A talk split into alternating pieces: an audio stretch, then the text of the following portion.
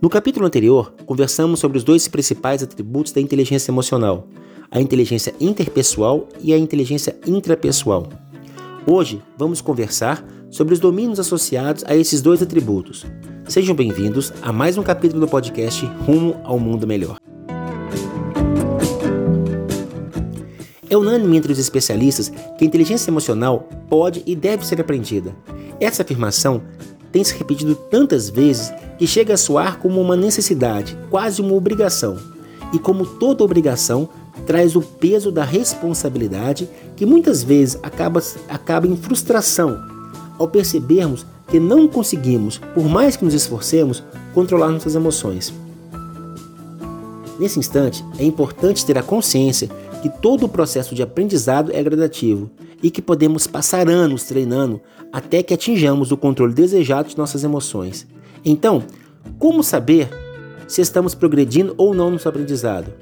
Quando, como saber que estamos no caminho certo? Como saber que não, estamos, não estamos nos perdendo nos inúmeros percalços que, essa, que esse desafio nos apresenta? Para responder a essa pergunta, temos que ter em mente que, segundo a transcrição de Daniel Goleman em seu livro Inteligência Emocional, pode ser classificada em cinco diferentes domínios.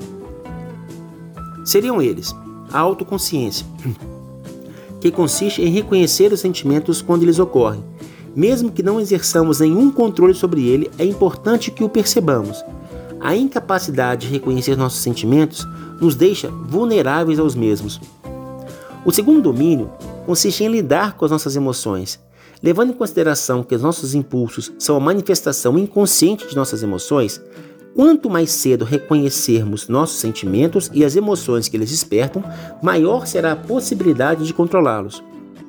Motivar-se seria o terceiro domínio da inteligência emocional e significa colocar as emoções para trabalhar a nosso favor.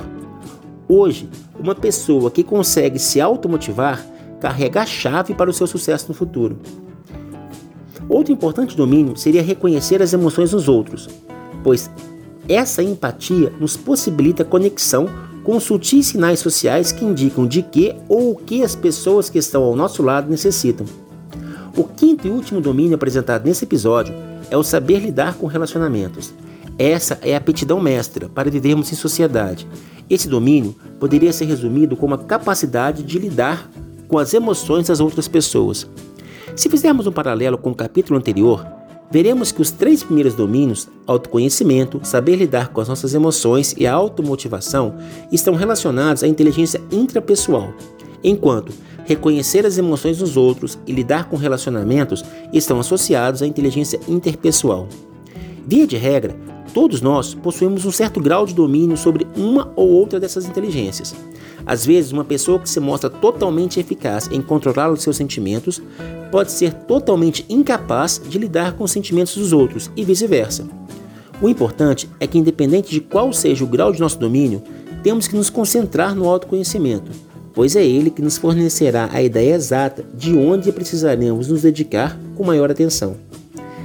É isso aí, pessoal. Vamos juntos rumo ao mundo melhor.